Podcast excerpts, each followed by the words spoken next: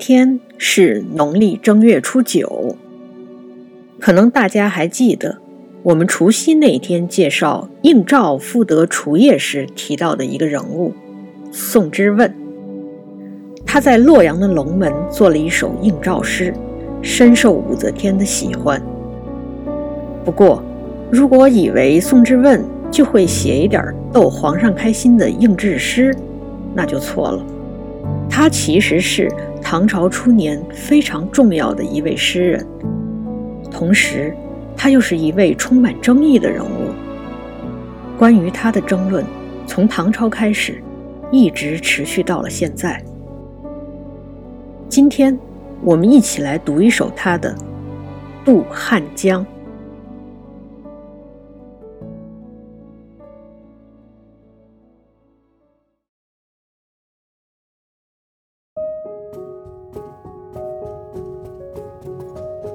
渡汉江，唐·宋之问。岭外音书断，经冬复历春。近乡情更怯，不敢问来人。这首诗的后两句是名句，经常被人引用。但如果没有前两句的铺垫，后两句的表现力就会弱很多。岭外音书断，经东复历春。这里的岭指的是五岭。从地理上说，五岭是长江流域和珠江流域的分界线。从文化上来说，这里也是中原文化和岭南文化的分界线。唐朝时，这里是流放罪臣的地方，就是一个大臣如果犯了罪，皇上通常会把他流放到比较远的地方。岭外，说明诗人当时已经到了五岭以南的地方。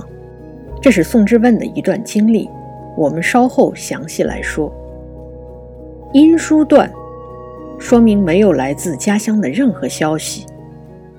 京东复立春，是说自己的这种状态持续的时间。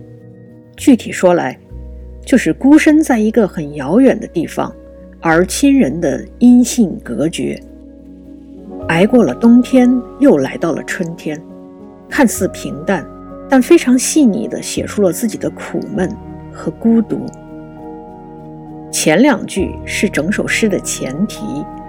试想一下，如果没有这两句，后两句就没有来由了。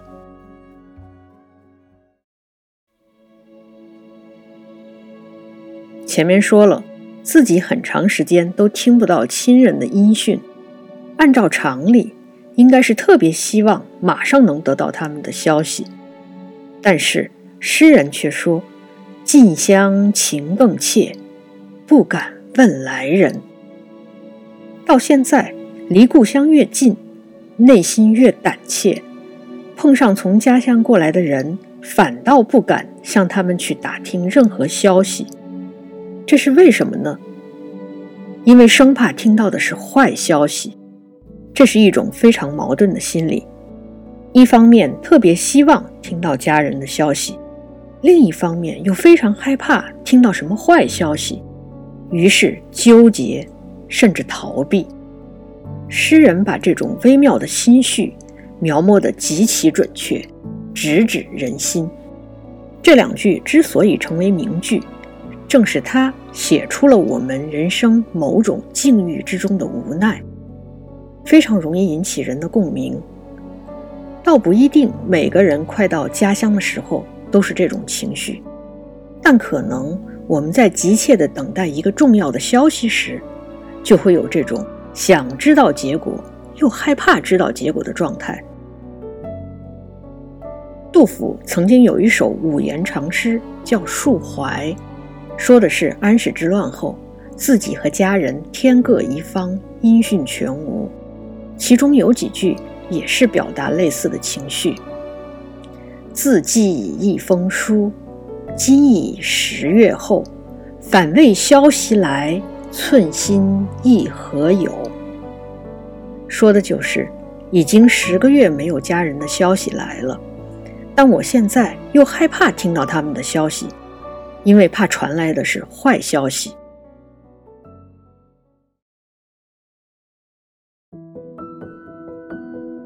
为什么这首诗能打动人？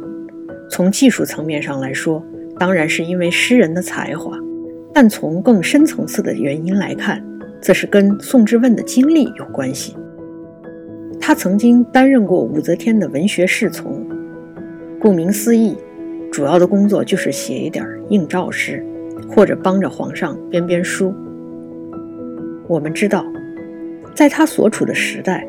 唐王朝的政治斗争极其残酷，各方势力你方唱罢我登场。很不幸的是，宋之问热衷于仕途经济，而且还卷入了这些政治斗争。他先是依附武则天的宠臣张易之，后来的结果大家也都知道了：张氏兄弟被杀，唐中宗李显即位，于是宋之问等人被贬。他被贬到双州，也就是今天广东的罗定，这里已经属于岭南地区了。诗中所说的“岭外音书断”，就是指的这一段经历。那“静香情更怯”又是从何说起呢？从字面意思来说，这显然说的是已经离开了被贬的地方。一些史书，比如说《旧唐书》和《新唐书》。还包括《唐诗纪事》这样的评论集，都认为宋之问是从双州逃回了洛阳。不过，近年也有学者从宋之问的一首叫《出城恩旨言放归州》的诗里边考证出，他其实是得到了旨意，然后回到洛阳的。不管是逃回来的，还是被召回来的，那都是从贬谪之地回来。肯定不是衣锦还乡，所以情更切和不敢问才是符合他当时的心境的。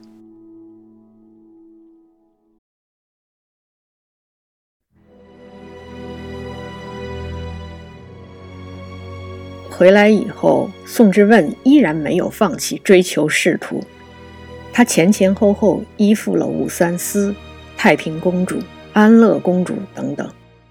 甚至还有卖友求荣的嫌疑。总之，只要是谁得势，他就依附谁。但是在当时的政治漩涡里，这些被他依附的人都尚且难以自保，何况他呢？最后，唐睿宗即位后，宋之问再次被贬岭南，并且被赐死。也正是因为有这样的经历，所以从唐朝开始，宋之问就是一个充满争议的人。一方面，大家觉得他的人品有问题；另一方面，他又确实很有诗才。从文学史的角度来看，宋之问和他同时期的沈佺期是两个非常重要的人物，以他们为代表的一批诗人。推动了近体格律诗的定型。《旧唐书》说他弱冠知名，尤善五言诗，当时无处其右者。